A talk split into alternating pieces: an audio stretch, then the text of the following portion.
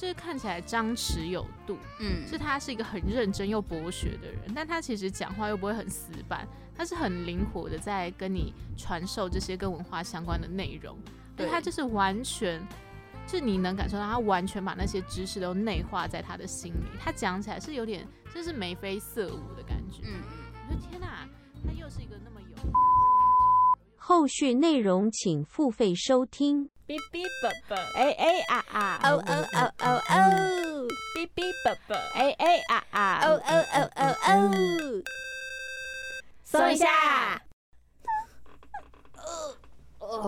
松下特工队一键就到位。保松下的第十七站呢，我们开启了日式之旅。首先就要来体验，想到日本，大家一定就会想到的武士道精神。是，那第一集呢，我们就先从剑道开始体验。嗯，那当然，其实这个系列呢，我们还会后面还会再出两集，见到呢就是我们第一集的部分。必须是，我们真的为了这个系列付出了非常多的心血跟 Coco，，因为北部有这些体验的地方其实不太多，而且因为学习这些的老师其实都是有专门的证照，跟要花很长的时间，可能五年、十年，他才能达到一个境界。嗯，所以其实确实要去做这些体验跟学习，也是耗资不少。那时候其实在光事前调查的时候，就找了蛮长的一段时，就是要符合这些资格的地方是真的很少。当然呢，我们还是有非常努力的有找到一间。对，这间其实是如果是有去了解或者想学习这方面的同学，一定会知道的一间很有名的道馆。那这间道馆呢，叫做美学武道馆。它的美的写法是一个身体的身，然后右边呢是一个美丽的美。嗯，它其实算是异体字吧，好像是日文才会有这个汉字，但是其实我们自己要打是打不出来的啦。是，而且那个时候啊，因为我是负责去做这个接洽，就跟这个武道馆做接洽。嗯，然后我那时候只看到这个字，我完全不会念。然后我就打电话的时候，我就跟他讲说：“喂，你好，请问是武道馆吗？” 就是我还好丢脸我。还顿呆一下，我想说我到底要怎么讲会比较好。我说：“呃，请问是武道馆吗？”然后他们就说：“哦，对对对。”之后我不知道听 Kim 口还是听阿咪的时候，就有讲到这个字怎么念。嗯然后发现哦，原来他是念美美丽的这个发音。嗯，还好你没有说啊，请问是我有武道馆吗，我就会觉得呃更丢脸。其实这个武道馆，它除了体验剑道之外，它里面还有像是弓道、茶道跟剃刀。那剃刀的话呢，其实又可以称作长刀，在日本古代的话是被当做一个长柄武器来做使用。那接下来呢，就正式进入到我们要介绍武士道精神。因为老师是一个真的有去日本专门参加过研习的一个，我觉得很资深的老师啦，而且他在嗯台湾也是非常的有名望。这边可以跟小小小跟大家就插个题外话，因为那个嗯时候、一开始还不知道这个老师就是到底有多厉害，嗯，但是那天去了都会发现，哎、其实他是一个很有气场的人。是，然后到我们那天体验完之后，我们就上网查一些资料，就发现说，哎、其实他有在其他的网络平台上面，还是有跟大家就是一直不断的去分享，就是关于剑道心得。就是老师本身除了他已经很热爱这些文化之外，嗯。他其实也很认真的在宣扬这些文化的精神，就是他会一直告诉你说，可能我们如果要让这个文化发展起来的话，我们应该要注重的面向有哪些？就不只是我们应该去学习它、了解它，我们还应该从哪些面向去看待它。嗯，所以我觉得这个老师他其实就很符合我们接下来要讲到这个武士道的精神，是，对，就叫做残心残身。那时候我们刚听到觉得，嗯，什么意思？就是大家如果在以台湾的文化或者台湾角度去看的话，就想说残心残身是指说你是一个 可能残废的心，或者是残或败的身者是残。存啊之类的。对对对对，就是它是比较一个偏负面一点点的词。嗯，嗯，但其实如果以呃日系文化的角度去看的话，它的意思其实就是告诉我们说，呃，我们做事情不要只做半套。嗯，不要半途而废。对对对，然后对，就是等于说你做的每件事情你都要投入你百分之百的心力的。对，你不要做事情只是可能只有花五十帕，然后你做出来的结果可能也不会到很好。那你还不如一开始的时候你就用尽你的全力去做好这件事情。那其实呢，这个就是他们所强调的这个武士道的精神。所以他们其实，在进行这项活动的时候，像是剑道，然后整个流程，他们都是要把每个动作做到非常细致的，对，甚至有有定定好，就像是我们一开始在行礼啊，或者是因为因为他们很注重这种对各种事物的那种礼仪，对，所以其实我们进道场前，我们要跪下来跟道场行礼，就是他们连敬礼的角度、鞠躬的角度，其实都是算好的。嗯，就是他们有一定的讲究。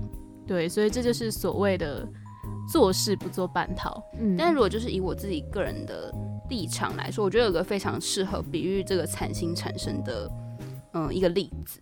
就我那时候第一第一耳第一耳听到第一次啦。如果用现代比较现代化一点的词语来比喻的话，就是你就是一个你不会背叛公司的那种人，就是你对这个公司，它是你是完全全心全意的投入在这个里面。关公司什么事？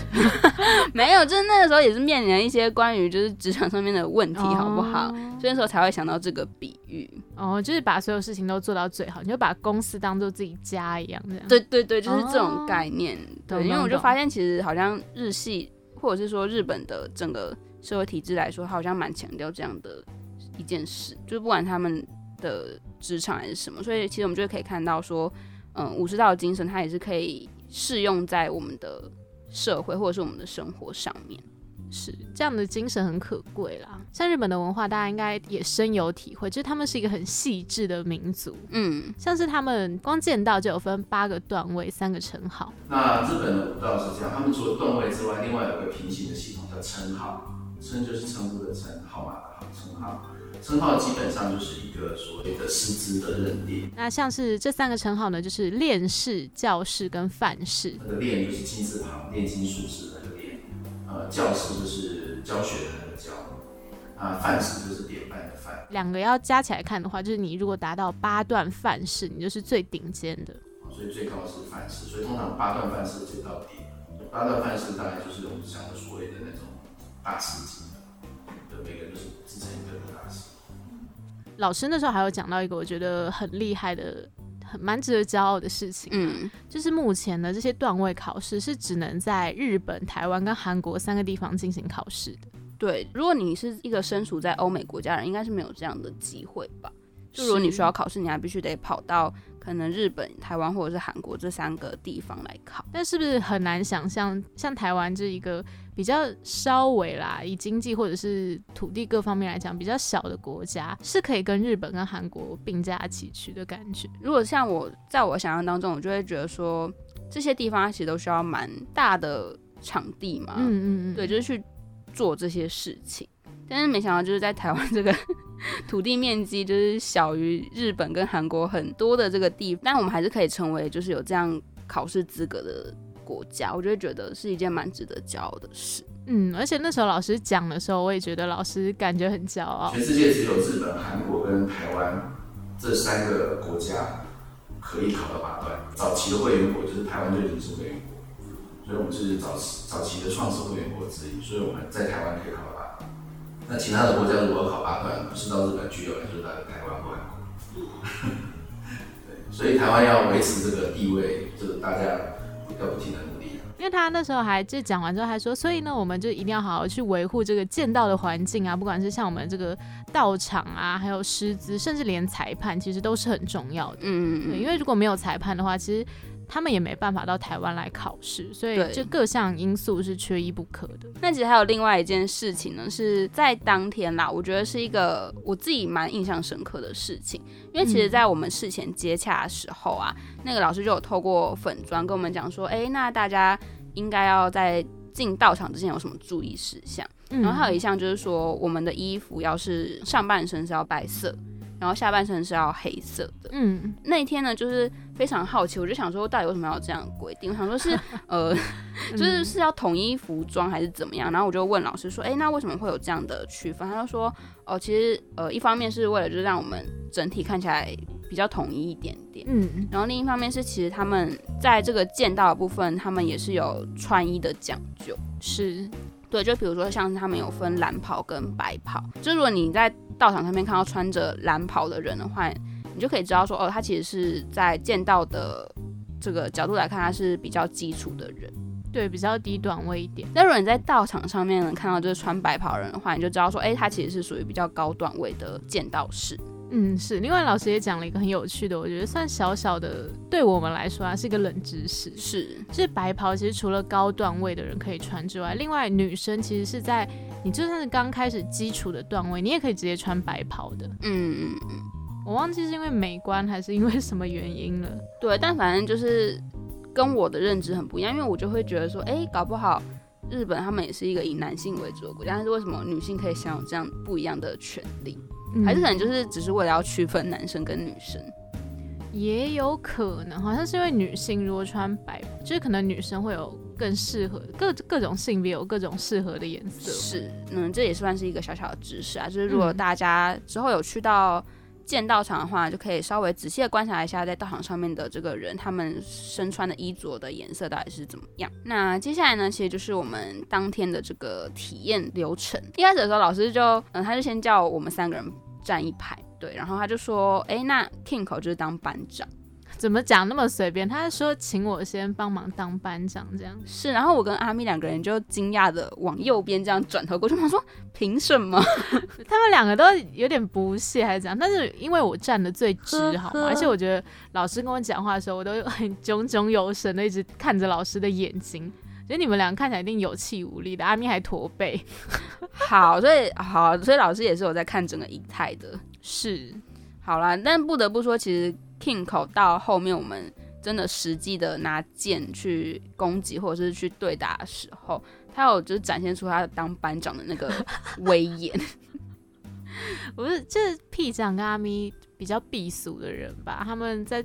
实际操作的时候都会有点不敢喊啊，或者不敢用力之类的。但是 King 可能他就是非常用力的把见到一些所需要喊的 一些词语，就是有成功的喊出来，然后动作也做的蛮到位的。是，这之后呢会用音档跟大家分享，大家也可以上粉专看我们的影片。嗯，其实我觉得这个老师他真的让我们很尊敬的原因，是因为他在。我们上课的时候，他还有一直不断的去跟我们分享关于剑道的历史。嗯，应该说一开始的时候，他就会先从最基本的礼仪跟文化交集，就不会那么快进入到实战的部分。对对对。所以像是剑道的历史，其实我也觉得很厉害，因为老师还有讲到，就是可能在日本一开始早期的时候啊，他们还没有武器这东西，而且加上日本的国土比较大嘛，嗯，所以就会有那种一个城邦一个城邦，但他们如果发生了争吵，他们就隔着那个城墙互相叫骂，嗯，然后还有拉那个横条就骂对方，然后谁骂赢了你就赢了，是 对。然后后来进到冰河时期的时候，就变成大家都需要去抢土地，因为这样你才可以有地方种植，才可以生存下去，所以才有了近战的这个武器出现。那在介绍完历史之后呢，其实老师就会开始很细致的教我们如何敬礼啊，然后如何跪坐，或者是敬礼要敬礼几度之类的。对我真的不得不说，我没有想到他会这么的讲究哎，因为那时候他就说，你进的时候，你的背是要跟你的头吧连成一直线，然后要这样就是慢慢的低下身，然后我就想说，哦，拜托，要是我一般 在进的话，我就直接就是这样头头也没有在管有没有跟背一直线，我就直接下去的那一种，但没想到就是。这个见到它是一个这么讲究礼的一项活动啦，而且 作为班长，我也要说，就是老师有让我在敬礼前，我还要需要喊一下“神圣你累”，然后喊这个“累”的时候，大家才可以一起敬礼。这样对对对，然后老师就检查大家的角度啊，然后背有没有挺直啊，手有没有放对的位置，就是非常呃，我觉得很严格、很细致的体验啦。但其实呢，如果现在大家在剑道场上面啊，就是看到大家所使用的武器的话，嗯，他他们其实也不是使用真的刀诶，对，就是像我们看日剧啊那类的日本电影，其实大家都是用竹刀在练习，但是其实竹刀还有一个比较怎么讲缺点嘛，就是你没办法分出它到底哪一边是哪一边是刀锋，然后哪一边是刀背，嗯，因为它是用竹片围成一个圆形的圆柱体的形状。对，所以教大家一个区分这个刀锋跟刀背的方式，就是他们会用这个线条简单的去做区分。就是如果你是刀背的话，它会有一条线在上面，它会绑一条就是有点凸出来的线在上面。嗯嗯。就是如果是初学者不熟的人，可能还会以为那个线是用来挂刀之类的。我真的一开始还想说，这个线到底是拿来干嘛的？对，没有。但是那个线就是让我们区分刀锋跟刀背。平常剑都是插在一个洞里面，但是其实老师有讲到说，到现在还是。有部分的人啊，他会使用真的刀，就是称作居合刀。嗯，他有跟我们讲说，其实如果要切人的话，切人，如果你有需要切任何东西的话，这个刀它其实是需要先开封的。嗯，是居合刀最原始的状态是它的刀锋的部分算是金属，不过它是不会开封的，也就是你算真的割到东西，它是不会真的伤害到，因为它没有很锋利。在老师呢，就是稍微跟我们讲完这些比较偏概念方面的东西吧。嗯，对，那之后呢，就是我们这个实战经验的部分。是，首先呢，老师也是先教我们脚步跟挥剑。对，但是我其实没没有想到说，就是连这个东西也需要特别的在教哎。为什么脚步跟挥剑很重要？哦，挥剑我会觉得还还可以，就是我会觉得它还算重要，但是。脚步我就想说啊，不就是一前一后这样走来走去吗？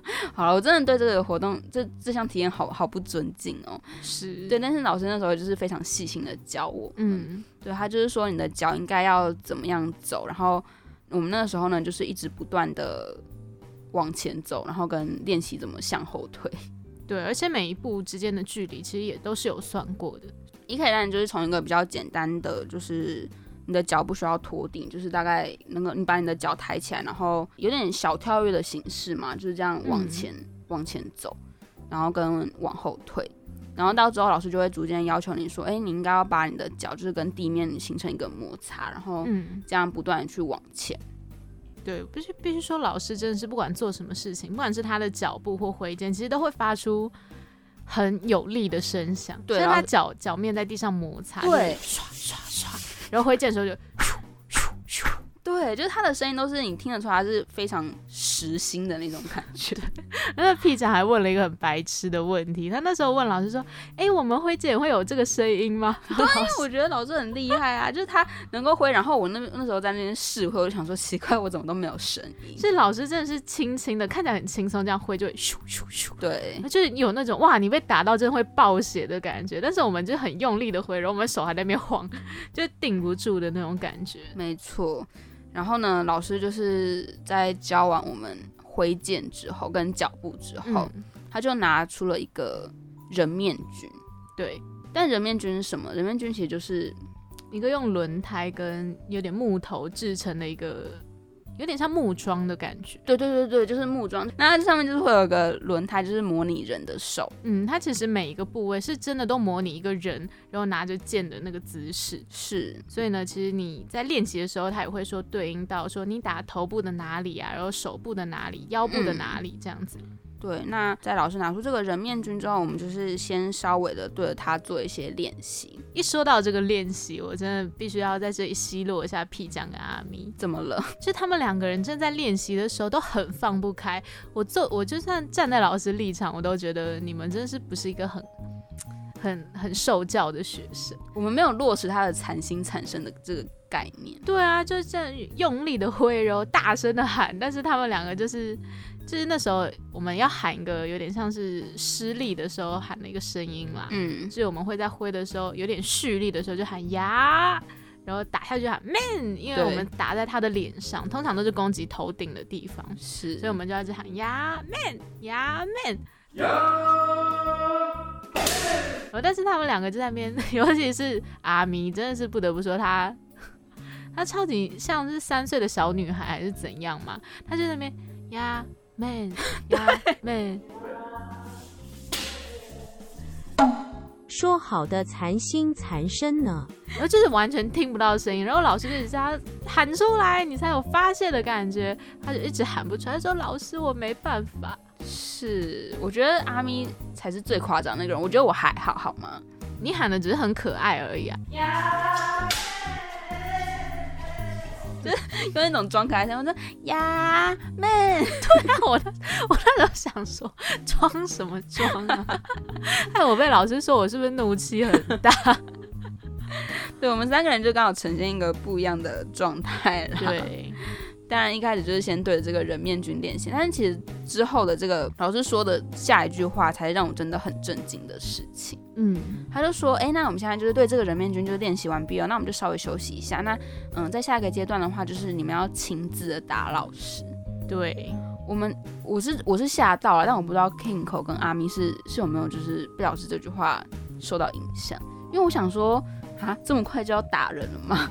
但是我我我是有设想到，因为我想说体验时间那么短，应该会有一些让人觉得很刺激的部分出来。其实我没有想到，我没有确定他会有，但他真的有的时候我蛮惊喜，因为老师真的是很负责任的一个，就看得出他真的是用心教学。是啦，因为他就是，而且我们在那边玩的过程，我们在那边就是自己乱打，然后就是我们在那边闲聊的过程，其实老师是默默的去拿好所有的装备，然后非常恭敬的，就他在做每一项事情都可以看出他是很一步一脚印的感觉。嗯就是他慢慢的拿起头巾啊，拿起头盔敬礼，然后帮自己绑上头巾，对，戴头盔，然后不管做任何步骤，都可以看出他不是就是因为很熟练就顺顺做过去，是每一项都很虔诚的在做。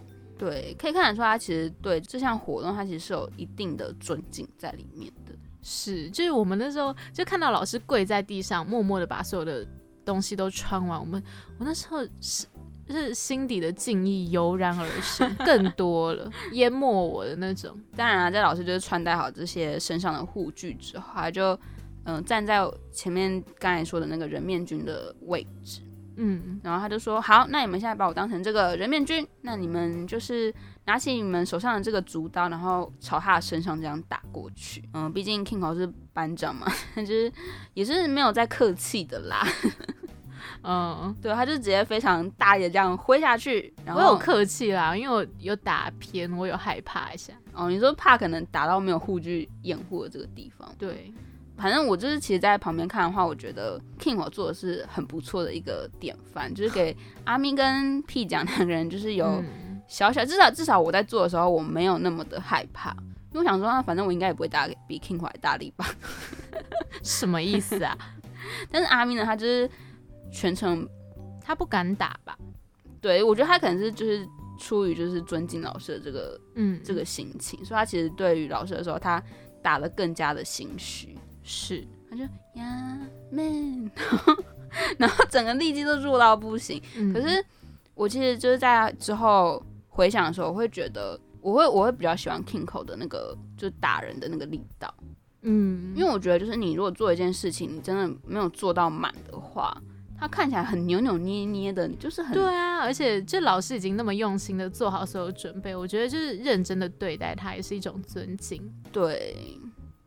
你没有尊，我有、没有在尊重，是阿咪好不好？但是阿咪有啦，他到后面就是有渐渐稍微放得开一点，嗯他可能也有渐渐领略到这个禅心产生的这个意义吧。是那接下来呢，就是让我们进到这个我们当天用这个我们的录音笔稍微有录到老师 对我们嗯、呃上课这个过程的音档。模范生 Kinko 登场。好，先摆好哦。好，要听到那砰砰砰的声音，不要听到看看看的声音。对对对。好，来，先摆好。原地，原地，先原地三次。来，一、二、三。好，那你现在你现在打的方式就是这样，应该是拉起来下去，拉起来。就是你你都没有拉起来，你是这边这样，有没有？来，再试一次看看。来，原地三次，来，慢慢拉起来，拉到头顶，左手高于，哦，对对对对，来当，来再一次，来，一，很好，二，三，OK，来退一步，中断。好，那放的话你就开始你就打了，来，一。对，没错啊，没错。来，二，好，中断，它指的哪里？对，来三，好，来压面打的时候呢，我会让开，你对手冲过来哦，我会让开让你过去。OK，不要走旁边啊、哦。正常来讲是直冲的，哦，那只是因为人还不会动，所以我们从旁边过去。好，正常来直冲，来压压，啊，哎，你对手旁边。对，对着我冲过来。哦，来，来呀，妹。对，过去，过去，过去，过去。虚弱无力阿咪登场。下一位，好，把把剑先放上来，再往前一小步，好，等一下，啊，这里有，很好，好，来，一，对，二，三，哦，OK 了，有感觉到愤怒的感觉了，啊，不错啊，这个三只打不错，太远，太远了一点，来，好，来，准备好，来，一。好，退，二，很好，三，OK，很好，来，压门，要喊，压，要打的时候再，在这，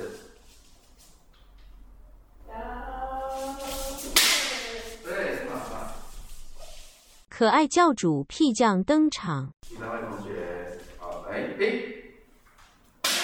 二，三，好，对步，好，来，一，对，中断，二，很好，三，很好，好，压。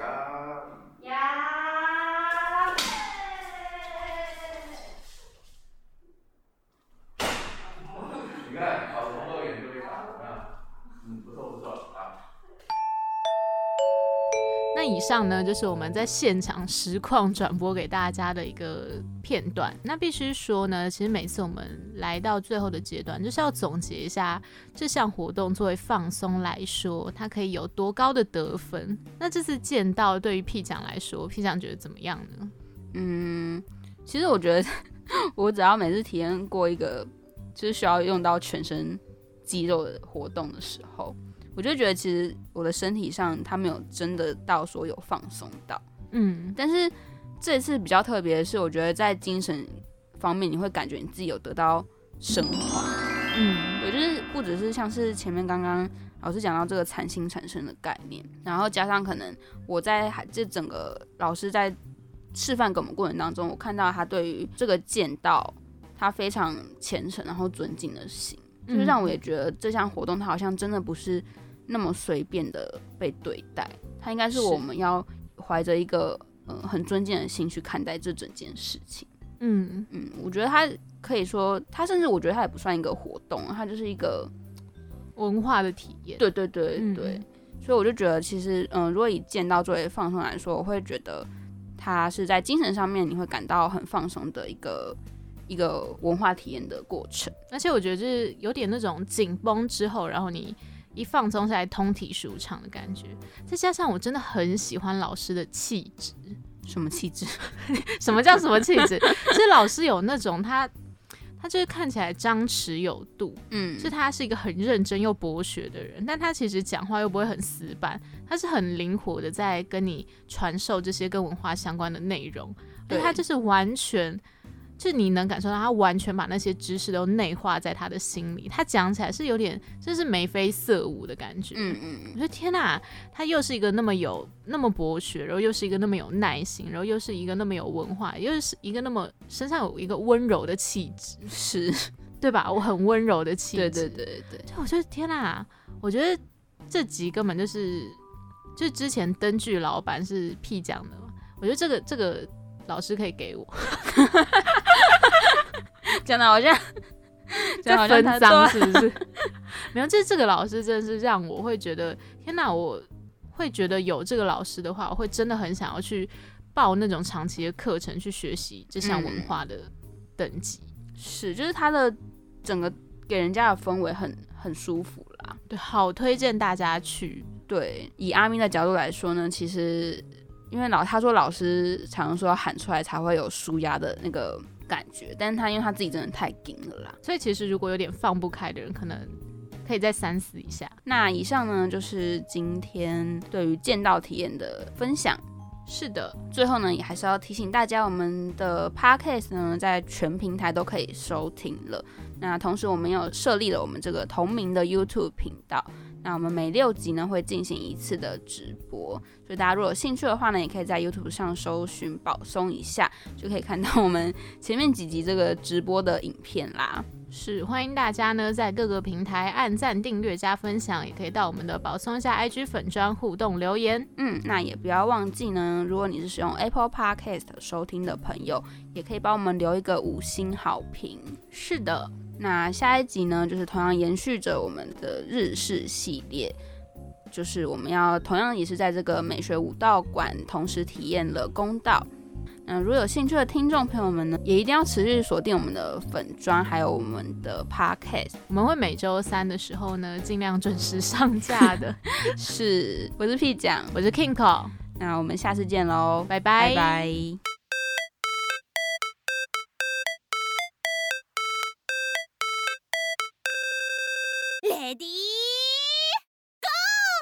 真的，老实说啊，要体验这些东西真的是蛮蛮困难的。你刚是打了一个嗝吗？是我吗？是啊，真的。哦，对不起。